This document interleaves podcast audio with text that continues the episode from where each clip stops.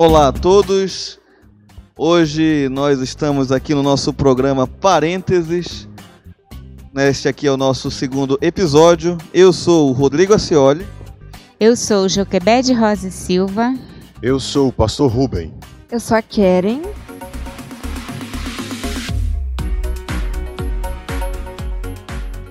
E no programa de hoje nós vamos trabalhar sobre o tema dons espirituais. E para a gente já introduzir o assunto, já ficar na mente, vamos ver o que a palavra de Deus nos ensina sobre isso. Nós vamos ler o texto que está lá na primeira carta de Pedro, no capítulo 4, verso 10, especificamente. Cada um administra aos outros o dom como o recebeu, como bons despenseiros da multiforme graça de Deus. É, a gente pode ver nesse texto que é muito importante para o crente compreender efetivamente esta doutrina dos dons espirituais e entender como o próprio Deus age através do seu povo. Feita essa breve introdução, vamos trabalhar hoje né, sobre esse tema tão complexo e tão controverso na igreja. E nós vemos que essa controvérsia no meio teológico é meio que uma batalha travada entre dois grupos, né, cessacionistas, continuistas. O que, que, que nós podemos refletir sobre isso? Bom, primeiro a gente precisa considerar que essa divisão ela não é da agora, ela já acontece há um bom tempo na igreja cristã. É, o continuista é aquele que diz que, ou é aquele grupo que trabalha a continuidade dos dons, de que eles são atuais. E daqui a pouco eu quero é, falar um pouco mais sobre isso e querem também, eu acho que vai nos ajudar neste assunto. Já aquele cessacionista diz que os dons de prodígios e milagres, que inclui dom de línguas, interpretação, milagres e outros deste mesmo gênero, ah, eles acabam ah, ali praticamente no período inicial da igreja, ou seja, eles não existem mais hoje, eles não estão mais em funcionamento, Deus não os utiliza de forma alguma mais na igreja. Agora, voltando para o é, continuismo, existe aqueles uh, do continuismo que eu queria então falar que é possível dividi-lo em dois grupos inicialmente falando, que dizem o seguinte: uh, os dons, todos eles são não só atuais, como eles estão à disposição da igreja e toda igreja que se diz cristã deveria é, usufruir de todos os dons em todos os momentos de sua existência. Sobre os continuistas, temos os continuistas com reservas, que eu acho que é a posição de todo mundo que está aqui nessa conversa hoje, que são os continuistas que creem que os, esses dons eles continuam, né, como o nome já mais ou menos indica, só que tem reservas de momentos pontuais quando Deus quer alcançar uma pessoa ou um grupo de pessoas, e aí esses dons se manifestam para o alcance daquele grupo ou daquela pessoa. Então, é, essas, quem crê no continuismo com reservas vai ter essas ressalvas.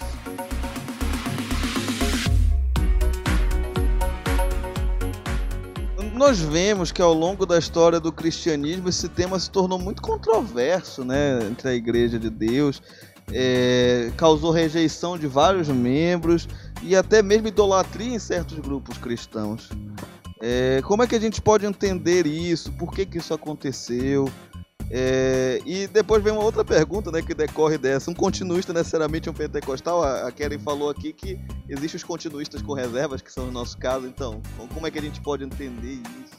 Eu, eu gostaria de responder a segunda pergunta e depois voltar para a primeira. Eu entendo que um continuista não necessariamente é um pentecostal, até baseado no que querem já expressou bem, bem claramente para gente. Então, é, por que, que um continuista não é necessariamente um pentecostal?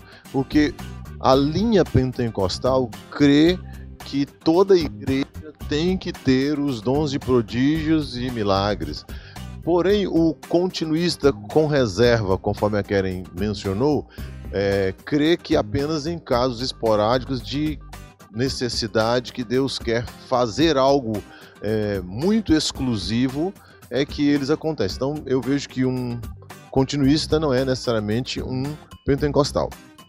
Agora, falando sobre as dificuldades que um tema como esse é, já causaram no meio cristão, a gente precisa só ser lembrado antes que outros temas também causam é, rachaduras ou diver, divergências no meio cristão.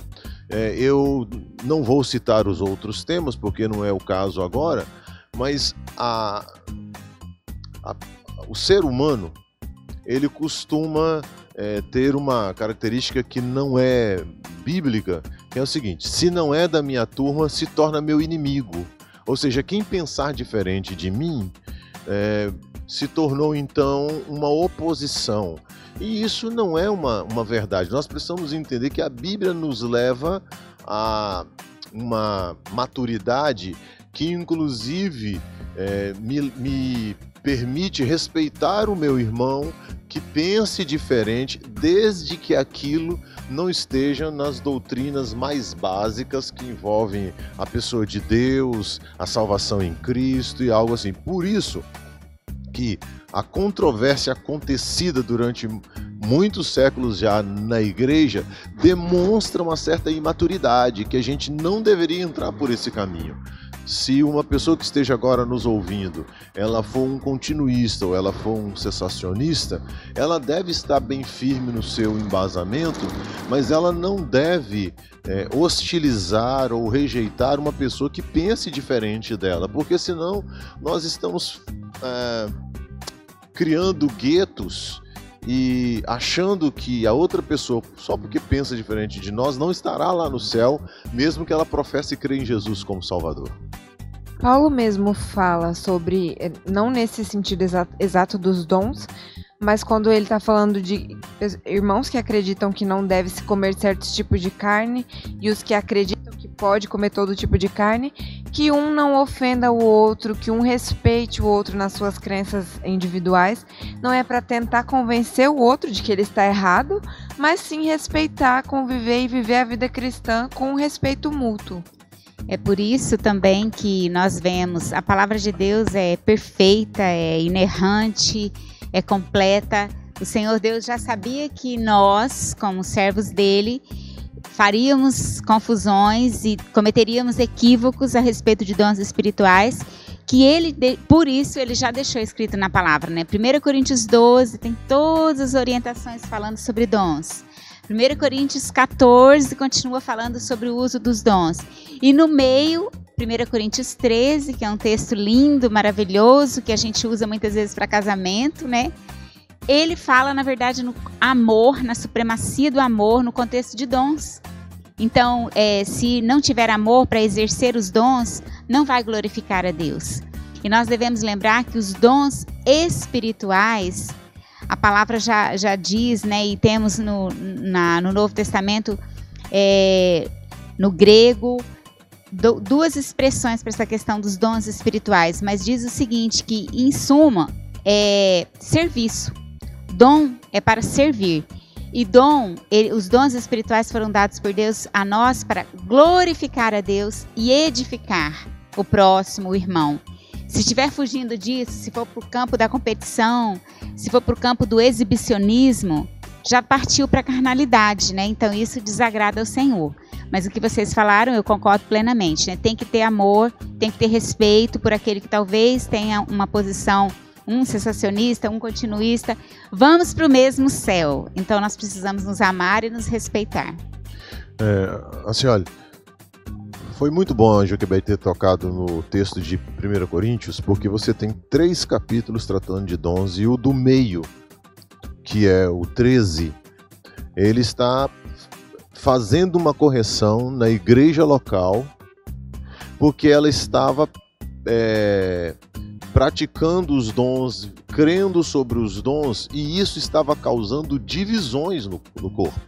Então é interessante Deus reservar para nós, inspirar um texto é, ou inspirar é, é, um, um, escritor a nos trazer um texto que é a revelação dele e colocar bem no meio do assunto o amor.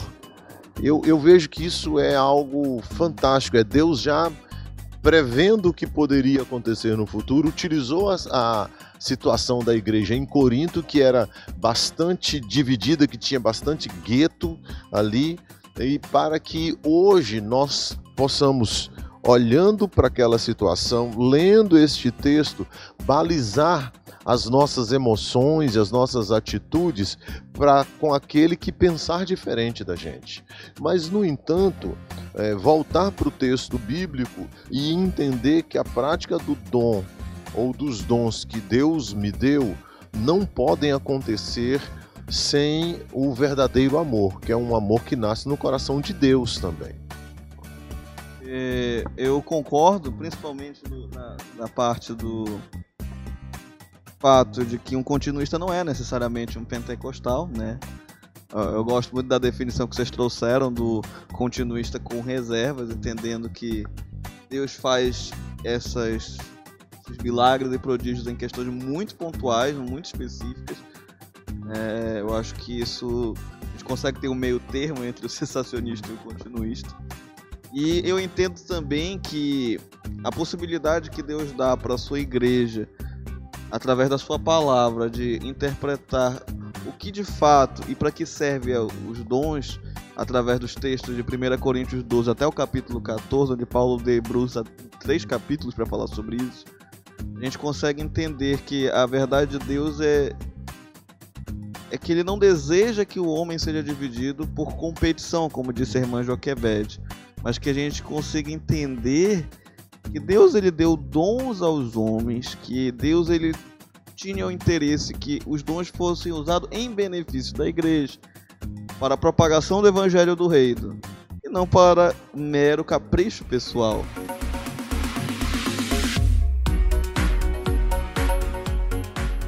Será que a gente consegue pedir dons de Deus? A gente tem que ficar pedindo dons é, nessa questão e tudo mais? Ou Deus ele simplesmente dá é soberania de Deus? Uh, baseado nas escrituras, em especial 1 Coríntios capítulo 12, a gente vê claramente ali que é Deus que determina uh, o dom que ele vai dar a cada um através do seu Espírito Santo.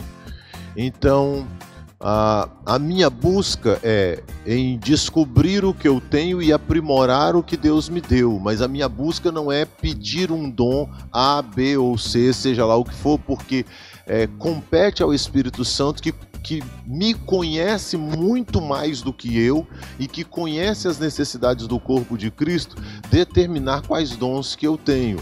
Então, é, eu creio também é, que os dons que eu receber, eu os terei para o resto da minha vida, e se eu recebi um ou dois ou até mais, uh, eu os terei até eu morrer.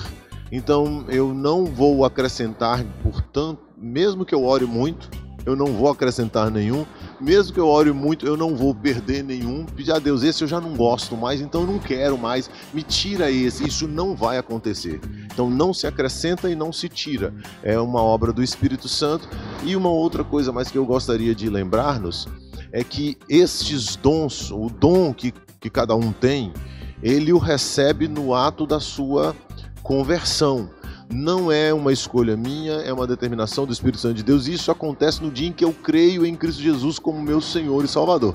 Isso quer dizer que, se houver uma pessoa na igreja de Cristo Jesus que ainda ela está simplesmente na parte é, organizacional, ela faz parte do hall de membros, ela desceu as águas do batismo, mas ela não creu em Jesus como Senhor e Salvador de verdade, essa pessoa não tem dom, porque o dom só vem no dia da conversão.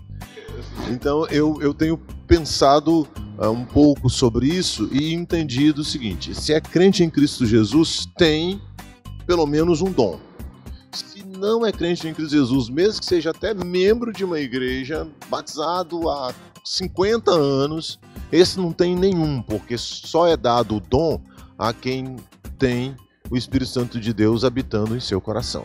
ele vai ter talentos, habilidades naturais, ele vai ter, mas dom espiritual é só pelo Espírito Santo, né? É, e lembrando, né, no episódio 1, né, assim, olha, o pastor João e você trabalharam muito bem essa questão é, de, de nós termos claro em nossa mente o que é um dom espiritual, o que é um talento natural, uma habilidade, algo que você nasce com ela ou que você pode adquirir. Tocar um instrumento, cantar muito bem, é talento, não é dom espiritual, não está nas, na lista de dons que aparece na palavra em Coríntios, em Efésios, não aparece. E sobre a fala do Rubem, nós temos aqui, é maravilhoso o que Paulo, como ele começa, né, 1 Coríntios 12, dizendo exatamente para nós: Irmãos, não quero que vocês estejam desinformados a respeito dos dons espirituais. Tem outras traduções que diz: não quero que vocês sejam ignorantes, né? Ignorante é aquele que está sem a informação ou com uma informação equivocada. E como o Rubem disse também, né? E está aqui, ele falou baseado na palavra. A manifestação do Espírito Santo é dada a cada um visando um fim proveitoso. Como você disse, né? Assim, olha, eu, eu vou orar, eu vou pedir, vou querer, Senhor, me dá esse dom. Não, não temos base bíblica para fazermos isso, irmãos. No dia da nossa conversão, nós recebemos de presente. E o Espírito Santo é que distribui conforme lhe agrada. Nós devemos desenvolver, conforme o conselho que Paulo nos deixa aqui registrado: conhecer, desenvolver, servir. Lembrando que é para a glória de Deus e lembrando que é para abençoar o reino. Não é para divisão, não é para orgulho, não é para vaidade, nada disso. Nós precisamos de todo, da administração de todos os dons? Sim, nós precisamos. Então, por que, que Deus não nos deu todos os dons? É, lindo, porque ele queria que nós dependêssemos uns dos outros. E que, como um corpo, que cada órgão precisa do outro, cada parte precisa da outra, nós fôssemos interdependentes e crescêssemos juntos e edificássemos uns aos outros e glorificássemos todos juntos ao Pai. É, eu, eu creio até, foi muito bom o que a Karen acabou de falar, porque é justamente por não entender isso é que a gente tem as divisões por eu não entender que para que, que serve o, o dom que eu tenho e o, o, o quão bom é este dom nas mãos do Senhor é, para que o Espírito Santo me capacite o tempo certo, a maneira certa de utilizá-lo. É por isso que você acaba tendo essas divisões no meio é, da cristandade, por não compreender que é, o dom ele é extremamente útil ao corpo, deve ser utilizado para fora de mim, não para mim mesmo, não para autossatisfação, glorificar a Deus, né, é, fazendo com que uma outra pessoa seja abençoada, edificada. Então, o dom nunca é para dentro, o dom sempre é para fora. Deus colocou o dom é, nas minhas mãos para que eu utilize para refletir a glória dele na vida de outra pessoa. Agora, quando eu pego esse dom e quero aparecer, eu quero mostrar serviço, eu quero que as pessoas me louvem, me exaltem, que as pessoas me notem, eu já perdi de vista o propósito que Deus determinou para os dons que ele me deu.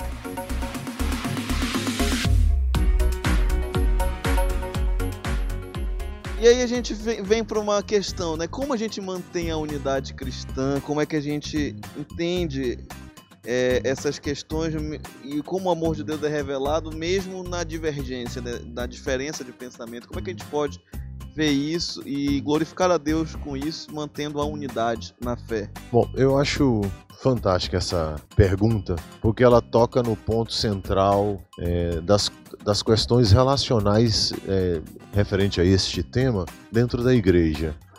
Uh, eu creio que eu sou um exemplo disso pela seguinte razão.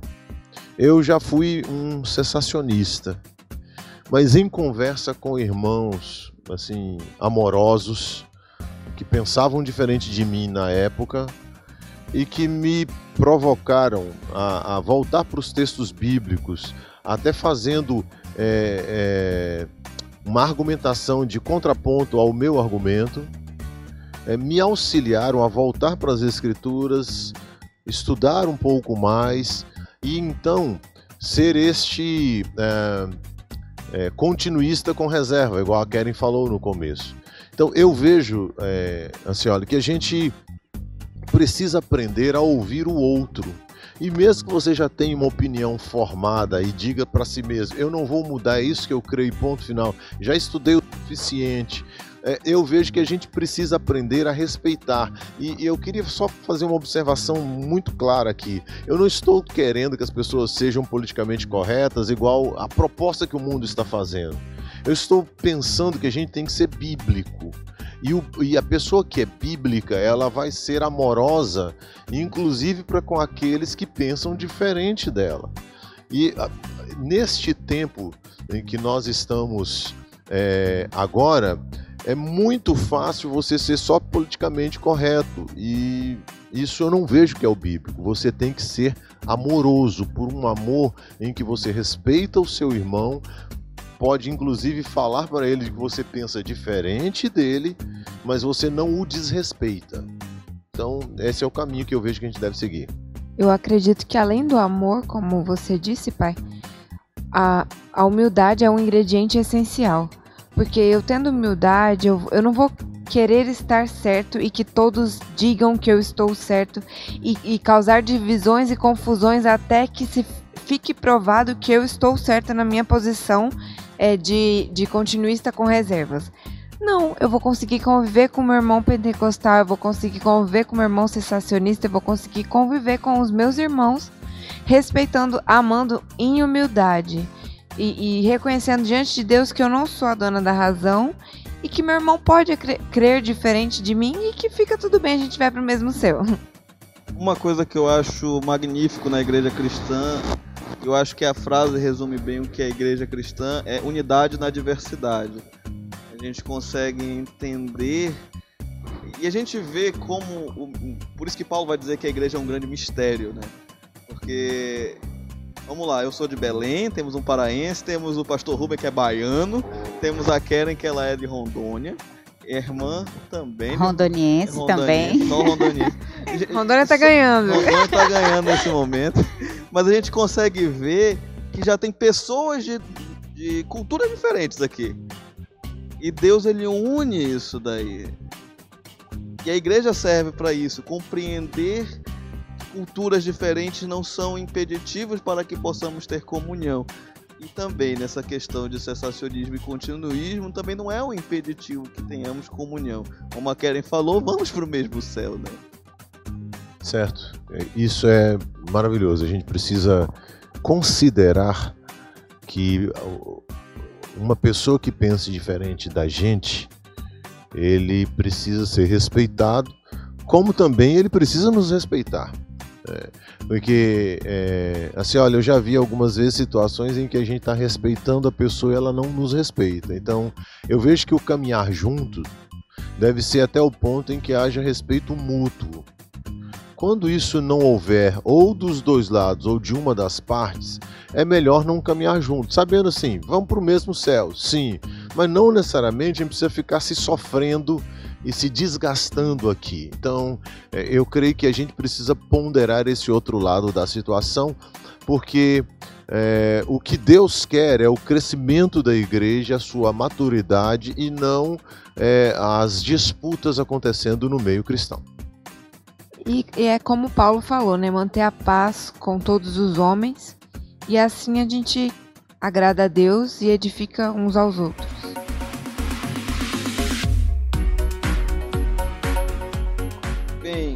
É, muita gente né, acredita que o estudo teológico ele é desnecessário para viver a vida cristã. Né? Mas de que forma a gente pode mostrar que isso é importante? É, de que forma a gente pode ver que ter uma postura bíblica sobre dons espirituais é importante? E aliás, eu posso viver uma vida cristã servindo a Deus sem me preocupar com dons, ou tenho que me preocupar com dons? E como é que eu posso servir e utilizar os dons que eu tenho. E aliás, servir é uma opção ou é uma obrigação? Como é que a gente pode entender? Uau, tem muitas perguntas. Bom, deixa eu dar aqui o meu parecer. É, começando do fim. servir para o cristão não é uma opção. É, eu gosto de, de pensar aqui, 1 Pedro 4, 10 diz o seguinte: Sirvam uns aos outros, cada um conforme o dom que recebeu. Então, ele não, Paulo não deixou escrito para nós: se você quiser, se você tiver vontade, se você tiver tempo, depois que você terminar o mestrado, o doutorado, depois que você tiver seus cinco filhos, você acha um espaço na sua agenda para servir. Não, a palavra é um imperativo. Nós devemos servir. Dom espiritual implica em ministério, que, e ministério é servir. Então, eles são variados, eles são diversos. Vai ter alguma maneira, conforme o dom que Deus me deu, para que eu sirva. Sabemos, é lógico, que existem momentos da nossa vida, momentos pontuais, que por diversas razões o nosso serviço talvez vá ficar limitado. Né? Uma mãe com um monte de filhinhos pequenos, é, alguém que está com enfermidade, alguém que está terminando uma graduação, entrando num trabalho novo, muitas adaptações. Então, vai ficar limitado, mas aquilo tem que estar na cabeça do servo, que é um período passageiro.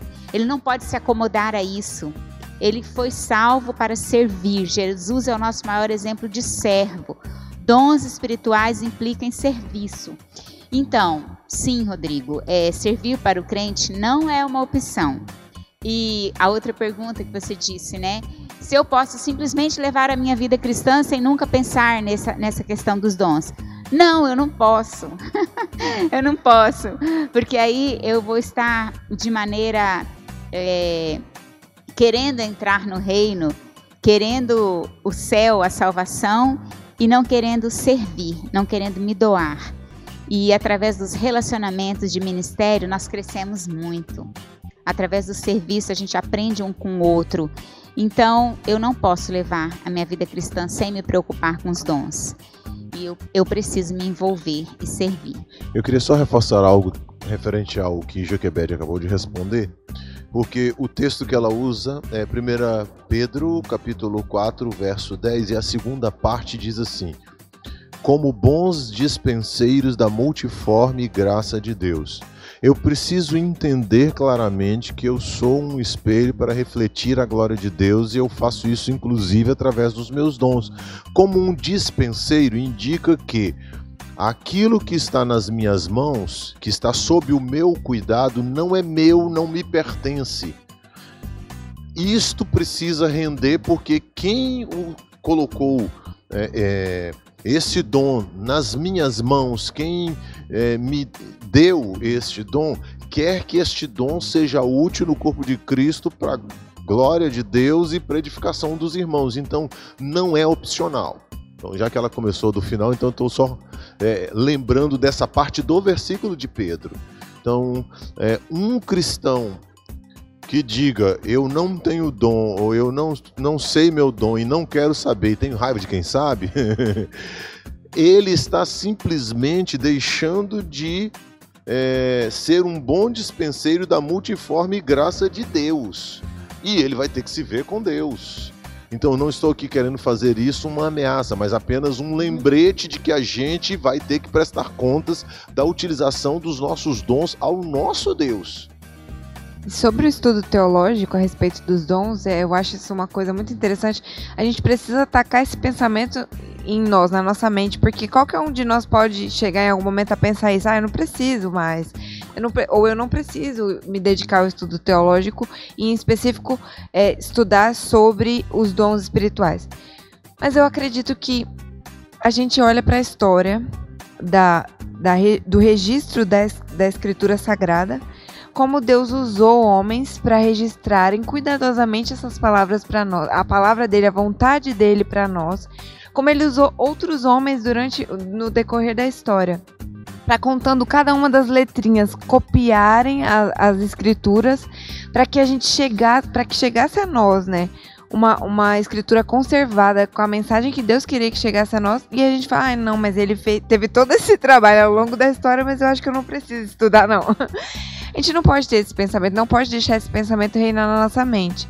A gente precisa se dedicar ao estudo da palavra em geral, mas ao estudo da palavra sobre os nossos dons, porque se Deus deixou revelado coisas ali sobre os nossos dons, é porque ele, ele quer que a gente saiba, a gente precisa se dedicar a estudar e precisa, com base nesse conhecimento, ter a prática que ele deseja, que ele planejou e que ele nos exige como filhos dele. Ah, quando é que a teologia é nociva? Ela é nociva quando eu procuro conhecer para aparecer. Segundo, quando eu procuro conhecer para dominar as outras pessoas. Jesus repreendeu muito os fariseus e escribas porque eles sabiam apenas para dominar as pessoas ou para se é, exaltar diante das pessoas. Eles não conheciam para praticar e para terem um coração piedoso. Então, pensando em teologia, tanto no, que, no, no, no tema dons, ministério e em qualquer outro assunto, todo cristão precisa aprender teologia. Todo cristão precisa estudar as Escrituras. A gente tem falado em alguns outros momentos de ler a Bíblia. Ler a Bíblia é uma regra excelente, mas a gente também precisa estudar. Ler e estudar são duas coisas distintas. E quando você estuda, você se aprofunda em determinados assuntos. E isso faz de você também um teólogo, mesmo que você nunca tenha ido para um seminário, para um instituto, nunca tenha feito um curso online sequer chamado curso de teologia. Isso não importa. Se você tem um, é, formado na sua cabeça um conceito bíblico, ou pelo menos você estudou determinados assuntos nas escrituras, você também é um teólogo. Eu conheço, por exemplo, uh, um, um, um, teólogo de mão cheia, um mestre de mão cheia. Ele nunca foi sequer para um, um seminário, mas ele estuda Bíblia demais da conta. Ele conhece muito. Tem assuntos que ele conhece até mais do que eu, que sou pastor. Porque ele, Deus deu a ele uma capacidade extra. E ele nunca foi para um seminário. Agora, é, Satanás muitas vezes coloca no nosso coração de que teologia é uma coisa ruim, porque a gente já viu alguns teólogos fazendo algumas besteiras. Agora, a gente não já viu tanto médico dar medicação errada, então quer dizer que nunca mais eu vou procurar um médico? Não. Um, existem médicos e médicos, existem teólogos e teólogos. Eu, você, cada um de nós precisa conhecer com profundidade as Escrituras como meio de nós não pecarmos contra Deus. Escondi a tua palavra no meu coração para não pecar contra ti. Está no Salmos, no Salmos 119. Portanto, meu querido que nos ouve, estude a palavra de Deus, se aprofunde, é, considere outros irmãos que já morreram, que deixaram legados fantásticos para nós também. Participe do módulo Perfil de Servo. Exatamente. Se você é membro da Igreja Batista em Dom Pedro, você já tem é, toda a parte didática de um, de um momento especial para você descobrir. Se você não é da Igreja Batista em Dom Pedro, querido irmão, existem muitos testes que você encontra na internet e em sites de igrejas bíblicas sérias, que são ferramentas para auxiliar você nesse processo de descoberta dos seus dons espirituais. Mas lembrando que a grande prova, né, a comprovação se você tem realmente esse dom é você colocar em prática, servir, estar junto com pessoas que têm discernimento, que têm conhecimento da palavra e elas vão realmente confirmar esse dom que você talvez tenha descoberto através de um teste, que é uma ferramenta didática que foi escrita, que foi montada por servos do Senhor. Mas com atitude de oração, de humildade, de busca sincera, o Senhor vai revelar para você, vai mostrar e você vai ser frutífero e realizado na obra do Senhor. Porque é esse o projeto de Deus para nós, que todos nós sirvamos conforme os dons que ele nos deu, de maneira frutífera, de maneira realizada, o serviço na obra de Deus, conforme o nosso perfil de servo, não é para ser um peso, mas é para ser uma alegria, para ser uma realização. É, além do que a Jaquebete falou, ela mencionou de você ir para a prática como um meio de, de confirmar o que você recebeu de Deus. Isso é fantástico e tem que ser feito. Mas quero acrescentar aqui mais uma, quem sabe duas. Primeiro, você deve procurar irmãos maduros que entendem do assunto que possam confirmar os, os dons que você tem. Outra coisa, você pode falar com o seu pastor. Pastor, o que, que você acha de mim? O que, que você acha que são as minhas vertentes? Ah, de tal maneira que o seu pastor te dê alguma orientação, ele até é, viabilize algumas áreas da igreja para que você possa atuar. Ou seja, é, é uma, uma sinergia, você precisa estar conectado com a sua igreja e disponível. É, eu gostaria só de falar, né? Eu, eu vou é, só comentar rapidinho uma coisa que eu achei sensacional sobre o estudo teológico. É, eu, eu, sempre tenho na, na, minha cabeça uma frase do Sproul que é que somos todos teólogos, né? Inclusive é o título do livro dele de, Introdução à Teologia Sistemática. E que na verdade o que existem são bons teólogos ou maus teólogos, né? Se nós não estudamos a Bíblia, então nós somos maus teólogos. Se nós estudamos a Bíblia, nós podemos ser bons teólogos se estudamos da maneira correta e que a vontade de Deus é que nós o conheçamos. Nós vi...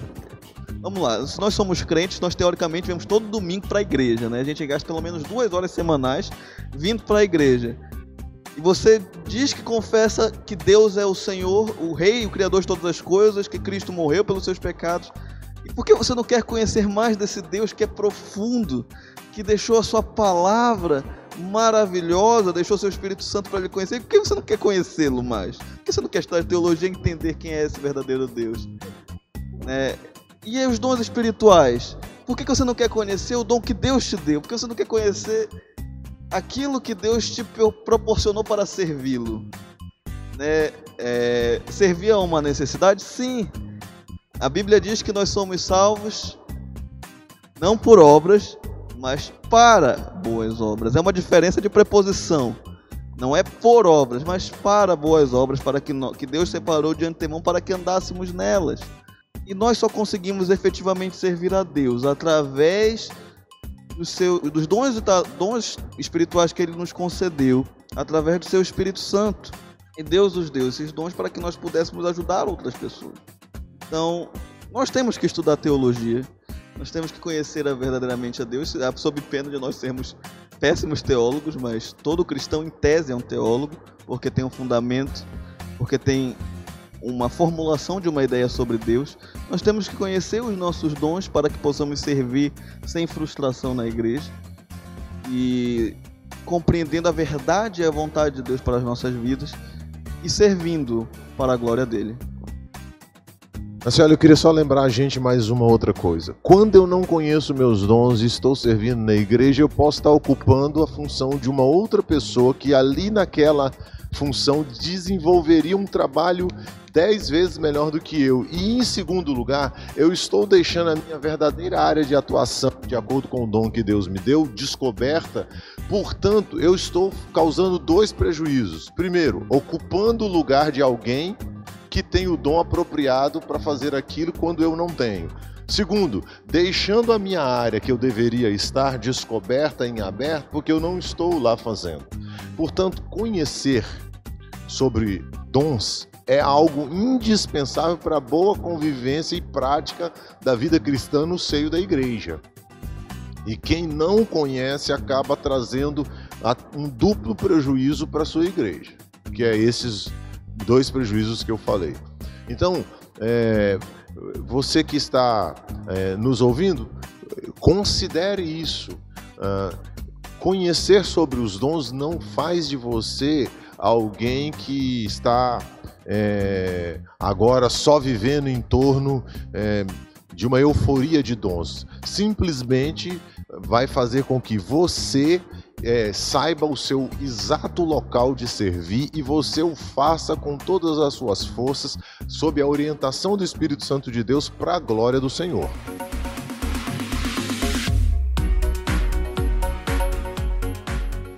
Pastor Rubem, uma palavra pastoral para a igreja. É, para todos nós, a gente precisa entender que uh, não existe um limite para a gente se conhecer mais. Algumas vezes as pessoas falam, agora eu já descobri meus dons, eu simplesmente não preciso mais nada. Não, é bom que a cada dia você se conheça mais nesse sentido dos dons, para que você se ofereça ainda mais ao Senhor. O nosso objetivo, pensando em não é apenas produzir um crescimento numérico é, de igreja ou na igreja.